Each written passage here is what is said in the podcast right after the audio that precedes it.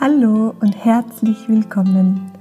Ich bin Lisa Heindl und das hier ist dein Podcast Pädagogik mit Herz. Der Podcast, der dich in deiner Arbeit als Elementarpädagogin, als pädagogische Fachkraft begleitet. Ich freue mich sehr, dass du da bist. Danke, dass du da bist. Danke für euer Vertrauen, für eure Treue Danke, dass ihr den Podcast immer wieder hört. Ohne euch würde es den Podcast nicht geben. In der heutigen Folge ist Thomas Schätz zu Gast. Thomas ist unter anderem Experte für Psychomotorik in der Elementarpädagogik, psychomotorische Projektgestaltung, Achtsamkeit und Präsenz im motopädagogischen Handeln. Und wir sprechen in dieser Podcast-Folge darüber, was die wichtigsten Eckpfeiler der Motopädagogik sind. Was bedeutet eigentlich Motopädagogik? Was die wichtigsten Elemente einer Motopädagogik-Einheit sind? Warum bedeutungsoffenes Material so wichtig und wertvoll für Kinder ist? Und ob sich die motorischen Fähigkeiten der Kinder über die Jahre hinweg verändert haben. Ich wünsche dir jetzt eine gute Zeit mit dem Gespräch mit Thomas. Ich wünsche dir eine gute Zeit der Reflexion, der Inspiration und ganz viel Freude mit dieser Folge. Los geht's!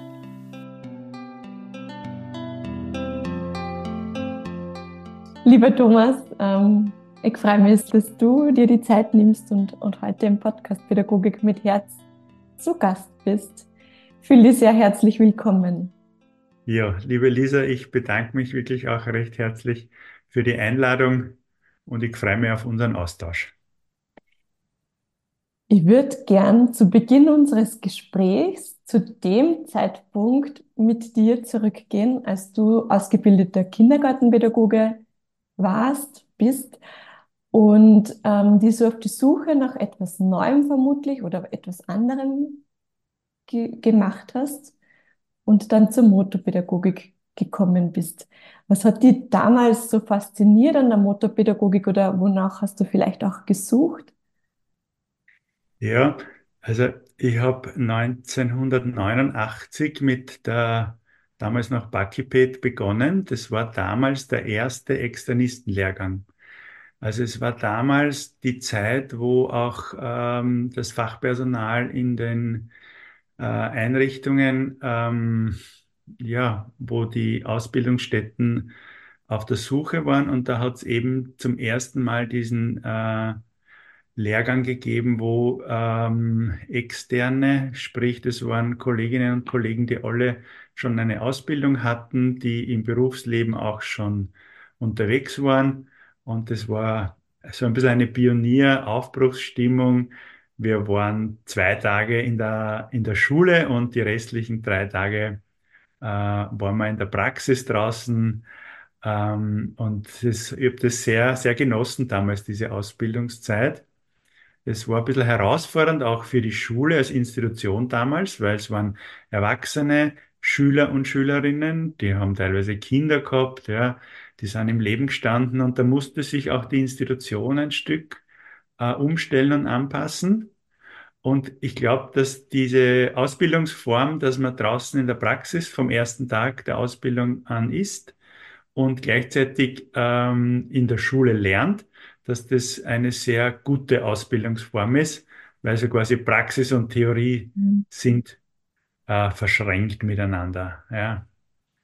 Und äh, ich bin dann, äh, das war eine dreijährige Ausbildung, und habe dann in, in, in, bei der Gemeinde Wien, habe dann dort zehn Jahre als Elementarpädagoge gearbeitet und habe diese Zeit also sehr genossen damals. Ich hatte das Glück, ein sehr tolles Haus, in einem sehr tollen Haus aufgenommen worden zu sein, tolle Kolleginnen, eine tolle Leitung. Und die Leitung hat einen ganz einen wichtigen ja, äh, eine wichtige Einstellung gehabt. Sie war sehr offen und hat uns unter Anführungszeichen machen lassen. Also mhm. sie hat gesagt, äh, bitte probiert was aus. Äh, ich möchte informiert werden, ich möchte schon Bescheid wissen, ich möchte, dass es den Kindern gut geht, aber ich möchte auch, dass es euch gut geht und probiert was aus. Also das war wirklich ein Glücksfall, dass ich dort untergekommen bin und wir haben ein tolles Team gehabt und haben einfach ausprobiert. Und in der Zeit, es war auch wieder ein Glücksfall, habe ich über eine, einen Sonderschullehrer und eine Sonderschullehrerin, befreundete, von der Ausbildung zur Motopädagogik erfahren. Die war 1993, war der erste Kurs in Österreich. Und ich habe eine Bewegungssozialisation, die sehr stark durch den Sport geprägt ist. Also ich, ich habe in meiner Jugend sehr viel Sport gemacht und da war mir Bewegung immer wichtig. Und ich habe schon gemerkt, dass ich das, was ich an der äh, damals Parkgebet gelernt habe, in Bezug auf Bewegungsarbeit, dass das schon auch funktioniert und gut ist und die Kinder interessiert. Aber irgendwie habe ich mir gedacht, das kann es noch nicht gewesen sein. Ja. Mhm. Es war dann also ein legendäres Buch, der Teddybär turnt mit von Gresel Ullmann. Das war damals legendär. Die haben schon so Aspekte aus der Psychomotorik aufgegriffen. Und dann habe ich diesen, äh, den Lehrgang Motopädagogik gemacht.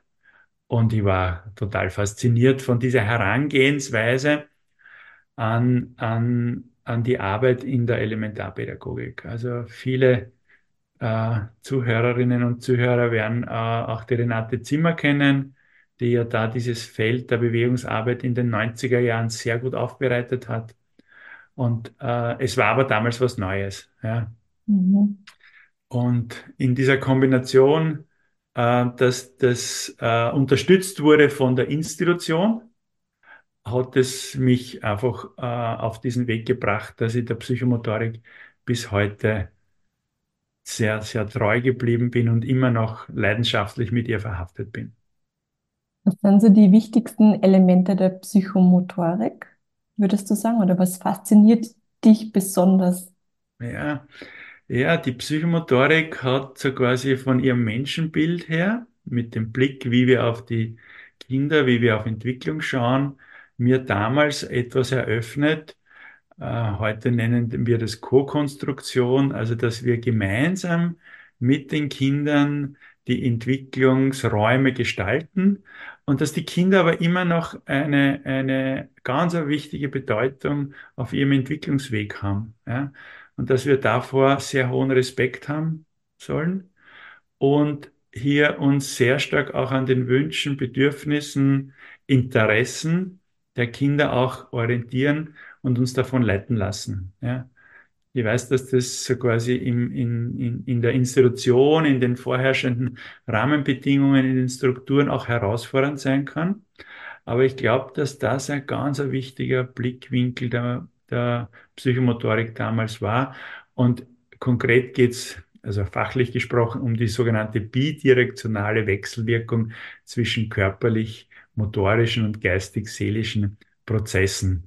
Also das eine bedingt das andere. Wir kennen das, wir sehen den Kindern in der Eingewöhnung an ihrer Haltung, Mimik, Bewegung an, dass das oft herausfordernd sein kann, diese Phase der Eingewöhnung in den Kindergarten. Aber wir sehen es genauso den, den Vorschulkindern an, die schon darauf brennen, in die Schule überzutreten. Wir sehen es ihnen an, an der Bewegung, an der Bewegungsfreude, an ihrem Ausdruck, dass sie jetzt dem Kindergartenalter entwachsen, entwachsen sind. Also diese Wechselwirkung zwischen Körper und Geist, der ja nicht, äh, der ja viele, den viele Konzepte als Grundgedanke haben, der hat mich damals fasziniert. Ein absolut ganzheitlicher Ansatz. Richtig, auch, genau. Ja. Mhm. Genau, du sagst das, Lisa, ja. Ähm, was mir in Erinnerung geblieben ist, auch aus deinem Seminar, ist dieses Ich tue, ich kann, ich bin. Magst du uns da mitnehmen und ein paar Worte dazu sagen, was das ähm, bedeutet? Ja, ich finde es ja total schön, dass wir jetzt schon ein bisschen fast eine Geschichte haben miteinander. Also du warst ja vor circa eineinhalb Jahren in einem Seminar bei mir. Da ist es um die Motorpädagogik gegangen und da hast du das ja selber erleben können. Diese Bedeutung von Freiraum, die Bedeutung von eigenem Interesse. Also Lernen heißt ja äh, äh, einer Spur folgen ursprünglich. Ja, und das ist uns in der Motorpädagogik auch ganz wichtig. Ja. Das ist eine, eine, eine, ein Leitgedanke von uns, dass wir übers Tun, übers Machen, übers Spielen, übers Bewegen machen wir Erfahrungen. Ja? Also das ist dieses Konzept der sogenannten Selbsttätigkeit. Das ist etwas, was in der Elementarpädagogik ein fixer Bestandteil ist. Ja? Kinder lernen übers Tun, Kinder erleben die Welt übers Tun. Und wenn sie etwas tun, machen sie äh, sogenannte Selbstwirksamkeitserfahrungen. Ich kann etwas bewirken, ich kann etwas bewerkstelligen. Da geht es jetzt weniger um die Leistung, sondern mehr um das, dass ich äh, aktiv, kreativ, handelnd tätig sein kann. Und Selbstwirksamkeitserfahrungen sind ja ganz wichtige Erfahrungen im Bereich der Resilienz. Also wie gehe ich mit schwierigen Situationen um? Und aus diesen Selbstwirksamkeitserfahrungen äh, ziehen die Kinder ganz starke ähm, Selbstwerterfahrungen. Ja? Also ich bin, ich bin jemand, äh, die kann eine Sprungstation bauen, selber bauen und sie ausprobieren. Ich bin jemand, äh, die kann über eine schiefe Ebene auf verschiedene Arten hinunterrutschen. Und das stärkt die Kinder. Ja? Und dieses Selbstwerterfahrungen haben einen wichtigen Anteil am sogenannten Selbstkonzept. Das ist das Bild, das Wissen über mich selber. Und dieses Selbstkonzept wird eben ganz stark über eigene leiblich-sinnliche Erfahrungen geprägt. Und das bleibt ein Leben, Leben lang in Veränderung. Ja, unser Selbstkonzept verändert sich immer. Ja, und gerade in, in der Elementarpädagogik sind die Kinder auf das Spiel, auf die Bewegung in Kombination mit Interesse und Freude mhm. angewiesen. Was sind so die wichtigsten Elemente einer Motorpädagogik-Einheit oder was kommt so in jeder Einheit vor? Ja. Also wir können so quasi zwei Aspekte von der Psychomotorik betrachten. Das eine ist, Renate Zimmer hat das auch so schön geschrieben, dass Psychomotorik eine Grundhaltung in der Elementarpädagogik sein kann. Also das zieht sich in alle Angebotsebenen und in die ganze Tagesstruktur hinein. Und sie kann auch ein, ein expliziter Zugang zur Bewegungsarbeit sein. Im Bewegungsraum, im Turnsaal. Und da ist es so, dass wir auch an bekannten Modellen anknüpfen. Also wir haben einen Einstieg, wir haben einen Hauptteil und einen Schluss. Das ist etwas, was viele Bewegungskonzepte haben. Im Einstieg, da geht es darum, mit den Kindern verschiedene Laufspiele zu machen. Wir nennen das miteinander warm werden. Ja, sowohl auf der physischen Ebene warm werden, uns aufwärmen, aber auch miteinander. Also dieses, wir spielen auch immer mit in diesen Phasen. Und in der intensiven Phase bekommen die Kinder eine Aufgabe, einen Auftrag, wo sie ganz stark in einem experimentellen Raum etwas ausprobieren können. Ja, wie können Sie die Aufgabe lösen? Was brauchen Sie dazu? Wie müssen Sie es verändern? Also wir versuchen weniger anzuleiten, ja, so sehr stark übungszentriert oder spielorientiert. Das machen wir auch, aber eher weniger. Wir versuchen die Kinder in Erfahrungsräume, in Experimentierfelder zu schicken, ja, damit es gewährleistet ist, dass jedes Kind genau das erlebt, was es für sie auch interessant, bedeutsam oder auch möglich ist. Und gegen Ende der Stunde gibt es dann immer eine Entspannung. Äh, da geht's so um klassische kindliche Entspannungsformen. Wir nennen das Rückbesinnung auf den eigenen Körper. Das sind alle Rückengeschichten, Massagegeschichten. Damit wir die Stunde auch gut abschließen können, also gut im Sinne von auch wieder gesammelt hinausgehen in den Gruppenraum. Und bevor wir den Bewegungsraum verlassen, gibt es immer bei uns auch eine Abschlussrunde, eine Besprechungsrunde, wo wir mit den Kindern der Frage nachgehen, wie war das heute? Was habt ihr heute erlebt? Was habt ihr ausprobiert? Also wo wir diese ganz individuellen Erfahrungen auch noch einmal in Sprache fassen wollen und somit auch ein Transfer äh, in den kognitiven Bereich stattfinden kann. Und dieses, diese Ritualität halten wir sehr bei, weil wir wissen, dass wie bedeutsam diese rituelle, ähm, diese rituellen Prozesse sind für die Kinder. Ja, dass sie einfach Vertrauen haben, Sicherheit, was, wie läuft das ab, was passiert da und das, das wirkt auch ganz stark. Und in dieser intensiven Phase wird ja mit den verschiedensten Materialien auch gearbeitet. Ganz oft ähm, Alltagsmaterialien. Warum ist es so wichtig und wertvoll, dass die Kinder Zugang und Erfahrung mit solchen Materialien haben können? Also äh, mit diesen Alltagsmaterialien, Kleinmaterialien können die Kinder sehr viel selber ausprobieren. Ja? Diese Materialien äh, sind in den meisten Fällen unstrukturiert. Also es bedeutet, man kann ganz viel damit machen. Ja?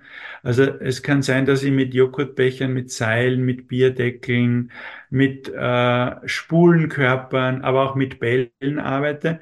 Die lassen sehr viel Bewegungsvariationen zu. Ja? Wir arbeiten auch mit diesen klassischen äh, Turnsaalgeräten, mit Langbänken, Matten, Schaukeln oder mit, wo die Kinder klettern können. Ähm, das äh, setzen wir auch oft ein. Aber gerade in der Arbeit mit den Kleinmaterialien, ob das Wolle, ob das Stoffe sind, Tücher, das ermöglicht den Kindern ähm, äh, ein großes Spektrum an Erfahrungen. Ja?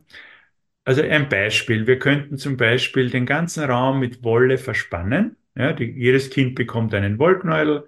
Wir helfen ihnen am Anfang, diese Wolle wo anzubinden. Und dann äh, verspannen sie den Raum. Also sie durchwandern den Raum, machen dabei Raumerfahrungen. Sie überlegen, wo kann ich es herumwickeln, wie kann ich es spannen. Ja, und dann können Sie mit Kluppen zum Beispiel äh, Tücher befestigen. Ja?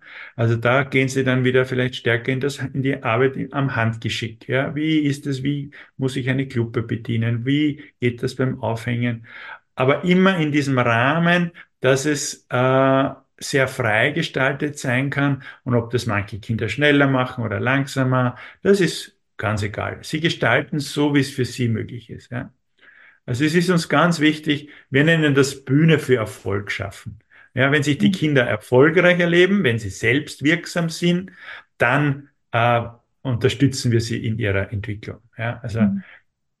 wir haben einen sehr stark ressourcenorientierten Blick. Ja, das hat mich also auch damals in den 90er Jahren total fasziniert, Kinder aus einer Ressourcenbrille zu betrachten. Mhm. Ja, dorthin zu schauen, was können sie, was können sie gut, was macht ihnen Freude wo können wir mit ihnen gut in Beziehung, in Kontakt treten.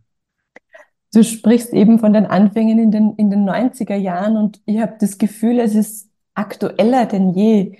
Es sind so viele Elemente drinnen, die, die so wichtig sind, die unsere Kinder in Zukunft brauchen werden. Es geht um Kreativität, es geht um das Zusammen etwas erarbeiten, ums Zusammensein, um die sozialen Kompetenzen. Es geht um Selbstwert. Also ja, all diese Kompetenzen, all diese Dinge sind so wichtig für unsere Kinder. Und vor allen Dingen, und das finde ich so schön, auch dieses, ähm, die Kinder begleiten und anregen in ihren Denk- und Lernprozessen. Diese Haltung eben ist so fein. Oder habe ich es so fein erlebt bei dir im Seminar?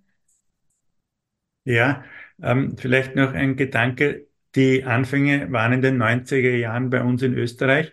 Die Konzeptionierung äh, geht noch weiter zurück. Mhm. Also der Begründer der deutschsprachigen Psychomotorik, der Johnny Ernst Kippert, der hat es in den 60er Jahren, hat sich schon intensiv damit auseinandergesetzt. Und es gibt auch ganz äh, starke Vertreterinnen äh, in Österreich, zum Beispiel die Mimi Scheiblauer, es war Rhythmikerin, mhm. oder die Charlotte Pfeffer, es war auch eine Rhythmikerin, die haben das schon in den 50er Jahren ähm, äh, praktiziert, dass so quasi die Herangehensweise sich ganz stark vom Kind her orientiert. Ja. Wir haben das in den 90er Jahren eben in Österreich, hatten das Glück, das hier aufzugreifen. Und ähm, ich gebe dir vollkommen recht, das, was in der Psychomotorik ähm, Thema ist, das ist etwas, was äh, einerseits ein allgemeines Entwicklungsthema ist, ja, also wie, wie können wir Entwicklungsräume für Kinder gestalten? Wie können wir ihnen Selbstwert, Selbstwirksamkeitserfahrungen ermöglichen? Wie können wir es ihnen ermöglichen zu kooperieren? Kooperation, das wird eines der wichtigsten Themen sein, auch in globalen Fragen. Wie können wir miteinander Herausforderungen gestalten, äh, bewältigen und miteinander da, damit umgehen?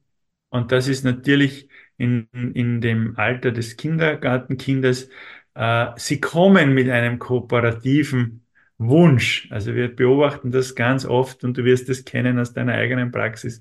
Sie sind offen und bereit zu kooperieren, ja, miteinander etwas zu gestalten, ja. Mhm. Und das ist etwas, was uns äh, ganz wichtig ist, dass es nicht so sehr um das Individuelle, um die Leistung geht. Wer kann etwas besonders oder besonders schnell oder besonders gut, ja. Das ist auch etwas, was Kinder beschäftigt, der Vergleich. Ja, das ist auch ein ganz natürlicher Prozess. Aber wie können wir äh, Situationen schaffen, wo sie auch miteinander etwas gestalten? Das ist auch vor allem in der intensiven Phase im Hauptteil der, der motopädagogischen Einheiten etwas, wo sie ganz oft in Kleingruppen arbeiten. Zu zweit gehen sie zusammen, zu dritt, zu viert und dann versuchen sie die Aufgabe zu bewerkstelligen. Ja. Mhm. Und dann gibt es ähm Kinder im, in den Bewegungsräumen, die nicht mitmachen, die nicht dabei sein wollen. Wie, wie blickt ihr auf diese Kinder? Ja, eine spann spannende Frage. Das kennen wahrscheinlich ganz viele Pädagoginnen mhm. und Pädagogen. Ähm, ist auch so spannend, wie du das formulierst. Also, ähm, dass sie nicht mitmachen wollen. Ja, sie wollen vielleicht am Rand sitzen und aber sie wollen dabei sein. Ja? Also sie wollen im Raum sein und wollen zuschauen. Ja? Und das ist so quasi ihr vorrangiger Zugang einmal, äh, hier in dieser Stunde dabei zu sein. Wir, wir haben zum Beispiel die Erfahrung gemacht, manche Eltern berichten uns, äh, ja, was wir da im Kindergarten machen, weil die Kinder äh, wollen jetzt zu Hause mit Zeitungen den ganzen Boden auslegen. Ja? Und es sind oft die Kinder, die nicht mitmachen wollen, aber die schauen intensiv zu und spielen dann diese Themen zum Beispiel in einem anderen Setting nach, zum Beispiel zu Hause. Ja? Und da gilt es von unserer Seite, eine liebevolle, offene Haltung einzunehmen. Ja? Äh, jedes Verhalten macht Sinn, sagen wir. Jedes Verhalten, das die Kinder an den Tag legen, hat eine Bedeutung. Ja, und es ist eigentlich unsere Aufgabe, diese Bedeutung zu ergründen, ja, und eine offene Haltung einzunehmen. Es ist in Ordnung, es ist gut, so wie du da bist. Das mhm. passt für mich. Ja. Also auch hier einen wertschätzenden Umgang. Es gibt nichts Unangenehmeres, als wenn ich das Gefühl habe, so wie ich bin, bin ich nicht in Ordnung oder bin ich nicht gut. Ja? Kinder merken das sofort. Ja? Auch für uns Erwachsene ist es äußerst unangenehm, wenn mir jemand begegnet und mir vermittelt, also so wie du bist, bist du nicht in Ordnung. Ja? Da haben wir natürlich als Erwachsene andere Strategien, damit umzugehen. Aber Kinder, die nicht mitmachen, ja, äh, es gibt ganz wenige Fälle, wo wir vielleicht auch ähm, äh, Unterstützung von außen vielleicht äh, brauchen, ja, wo es das vielleicht auch noch auf einer anderen Ebene abzuklären gibt. Aber aus meiner mittlerweile doch 30-jährigen Erfahrung äh, steigen fast, fast alle Kinder früher oder später ein, wenn es auf der Beziehungsebene eben diesen wertschätzenden Raum gibt, wenn es immer wieder eine Einladung gibt und wenn die Kinder erleben, dass das, was ich hier im Bewegungsraum mache, dass das wertgeschätzt wird, dass das nicht abgewertet wird, ja, und dass ein offenes Interesse von unserer Seite für ihre Gestaltungsräume besteht. Eine Zuhörerin hat mir eine Frage geschrieben an dich. Ähm, da du ja schon sehr äh, viel Erfahrung in dem Bereich hast, ob du Veränderungen in den motorischen Fähigkeiten der Kinder beobachtest über diesen langen Zeitraum. Ja, auch eine sehr eine spannende Frage, danke. Es gibt wirklich auch Untersuchungen dazu, ja, dass sich das motorische Leistungsniveau der Kinder verändert. Ja. Und es ist so, dass ähm, wenn wir, äh, da gibt es diese gausche Glockenkurve, die die Normalverteilung zu einer Fragestellung aufzeigt, dann ist es so, dass in den letzten äh, Jahrzehnten die Kurve flacher geworden ist. Das heißt, die Rand Positionen ähm, sind äh, stärker ausgeprägt. Das heißt, die Kinder, die motorisch ähm, schwächer oder auffälliger sind im Vergleich zur Normgruppe, sind mehr geworden. Das stimmt, ja. Wir haben mehr Kinder, die gewisse äh, einfache motorischen Handlungen nicht mehr so gut ausführen können. Aber wir haben auch mehr Kinder, die geschickter geworden sind. Also auch die anderen Kinder auf der anderen Seite der Skala, die ein hohes motorisches Leistungsniveau haben, das sind auch mehr geworden. Ja? Weil Vermutung, es gibt sehr viele Angebote für Kinder und wenn sie die Möglichkeit haben, das zu nutzen, dann hat das natürlich einen positiven Effekt. Ja?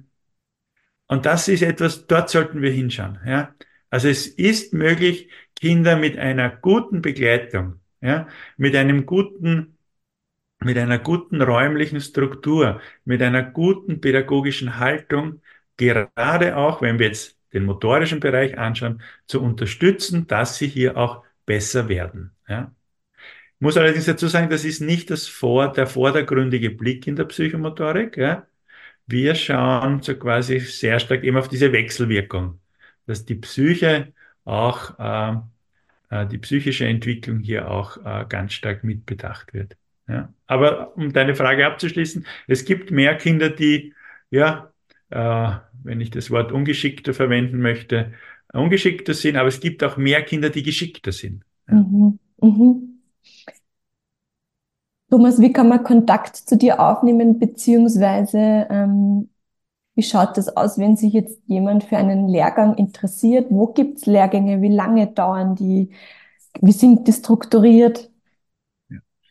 Also wir, äh, wir haben einen Lehrgang, der dauert vier Wochen, also es sind vier mal vier Tage. Und wir nennen das theoriegeleitete Praxis. Also der ist sehr praxisorientiert, ja, wo immer wieder mit theoretischen Inputs äh, der, die ihn ergänzen. Ja? Und dieser Lehrgang Motorpädagogik, der wird von der Firma Valeo, psychomotorische Entwicklungsbegleitung, angeboten und findet in ganz Österreich statt. Ja, also wir haben in Wien Kurse, wir haben in Oberösterreich, in Tirol, in Kärnten, in Vorarlberg Kurse, im Burgenland. Ja, und wir richten uns eindeutig an pädagogische Fachkräfte. Wir haben sehr viele Elementarpädagoginnen, Volksschullehrerinnen und Volksschullehrer. Wir haben aber auch immer wieder mal Ergotherapeutinnen, Physiotherapeutinnen in unseren Lehrgängen. Wir haben auch Menschen, die mit, äh, mit im Altenbereich arbeiten oder in, der, in Einrichtungen für Menschen mit Beeinträchtigungen. Und es geht uns immer um die Frage, wie können wir adäquate kindgerechte, entwicklungsgemäße Bewegungsangebote in der Institution verstärkt anbieten. Also wir sind sehr praxisorientiert. In unserem Lehrteam sind lauter Menschen, die alle viele Jahre in der Praxis draußen gestanden sind, ganz egal, Kindergarten, Schule, Jugendheim. Äh, da können wir ein hohes Praxis, eine hohe Praxiserfahrung mitbringen. Und ähm, ich glaube, du bist auch so lieb und verlinkst äh, den genau. Podcast mit mhm. der Firma, mit der Homepage von unserer Firma. Das ist die Firma valeo.at und da findet man alle weiteren Informationen. Ja. Es gibt Eine auch Tagesseminare, aber das ist oft von Institutionen oder vom Land Niederösterreich zum Beispiel, mhm. wo ja auch du tätig bist. Äh, dort bin ich auch immer wieder für Tagesseminare. Oder wenn eine Institution sagt, äh, sie möchten sich hier fortbilden, können Sie auch gerne mit uns Kontakt aufnehmen. Eine letzte Frage zum Schluss, die kriegt jeder, der zu Gast ist im Podcast. Stell dir vor, es gäbe eine Bildungsfee und sie könnte dir einen Wunsch für das Bildungssystem erfüllen. Welcher Wunsch dürfte für dich, Thomas, erfüllt werden? Also, mein Wunsch wäre, dass ich mir drei Wünsche wünschen darf. ja, es ist, es ist herausfordernd. Also das eine, ich, mö ich möchte splitten. Ich kann es fast gar nicht. Ich würde die Fee darum bitten, sie mir doch äh, mehr Sätze zu erlauben. Also das eine wäre, dass die Verantwortlichen ähm, die Rahmenbedingungen der Elementarpädagogik an die Entwicklungsfragen anpassen. Das sind wir bei der Gruppengröße, beim Personalschlüssel, weil es sind diese bedeutenden Jahre, ja, man sagt bis zum sechsten, siebten Lebensjahr, da ist ganz viel abgeschlossen. Und ich glaube, dass wir als Gesellschaft hier viel, äh, viel tun können, dass diese Zeit, die die Kinder in den Institutionen verbringen, noch besser gestaltet sind. Und das Zweite, was ich mir wünschen würde, wäre, dass ähm, auch wieder von den Verantwortungsträgern die Bedeutung der Arbeit mit den jungen Kindern, das Image, dass das der Gesellschaft, der Bevölkerung auch noch stärker vermittelt wird, das ist ganz wichtig. Ja, denn vieles, was hier gelegt wird, das bleibt ein Leben lang. Ja, und das betrifft viele Bereiche, die Arbeitsbereiche, das betrifft das Zusammenleben. Ja, das wird in diesen elementaren Jahren, ja, elementar bedeutet ja von Anfang an, ja, wird hier gelegt. Also das eine wären die Rahmenbedingungen, das andere wäre so ein Image, eine Image-Kampagne. So nennen es, glaube ich, die Politiker und Politikerinnen heute. Ich hoffe, die Fee, die Fee erlaubt mir zwei Wünsche. Mit Sicherheit. Thomas, ich danke dir für deine Zeit, für deine Expertise. Herzlichen Dank, dass du uns da mitgenommen hast in die Welt der Psychomotorik und das ein bisschen Einblick gegeben hast. Vielen, vielen Dank. Ja, liebe Lisa, ich bedanke mich auch und ich möchte dir auch noch, ich kenne dich jetzt schon eine Zeit lang, ja, eine kurze Zeit lang, aber ich finde das ganz toll, was du oder was du mit deinem Team hier in die Wege geleitet hast und wie du mit Herz, Hirn, Verstand und einer großen Bereitschaft hier diesen Weg verfolgst. Und das ist wirklich etwas Wunderbares und ich möchte drück dir die Daumen und gratuliere dir für diese Herangehensweise. Danke dir, Thomas. Dankeschön. Ja, wie immer hoffe ich sehr, dass ich dich mit dieser Folge, mit diesem Thema, mit Thomas Schätz inspirieren konnte, in die Reflexion einladen konnte. Wenn dir diese Folge gefällt, dann schreib mir sehr gerne in den Social Medias. Lass uns in den Austausch kommen. Bewerte den Podcast auch sehr gerne auf Spotify, Apple Podcasts. Ich freue mich immer über Bewertungen. Das hilft natürlich auch, dass der Podcast sichtbar bleibt. Und schau natürlich auch sehr gerne bei Thomas vorbei. Die Links findest du in den Shownotes. Und ich wünsche dir jetzt von Herzen eine gute Zeit. Ich freue mich, wenn wir uns in der nächsten Podcast-Folge wieder hören. Aktuell gibt es ja eine Abstimmung in den Social Medias, wie wir die 100. Podcast-Folge von Pädagogik mit Herz feiern. Also es wird da demnächst eine Feierlichkeit geben. Wir werden gemeinsam 100 Podcast-Folgen Pädagogik mit Herz feiern und Bleib da sehr gerne auf dem Laufenden über meinen Newsletter in den Social Medias. Und ja, ich würde mich freuen, wenn wir uns bei dieser Pädagogik mit Herzfeier sehen, wenn wir uns da treffen, wenn ich einfach ein Gesicht zu den HörerInnen bekomme. Und ja, eine gute Zeit bis dahin. Alles Liebe für dich und denk daran, deine Arbeit ist so unglaublich wertvoll. Alles Liebe, deine Lisa.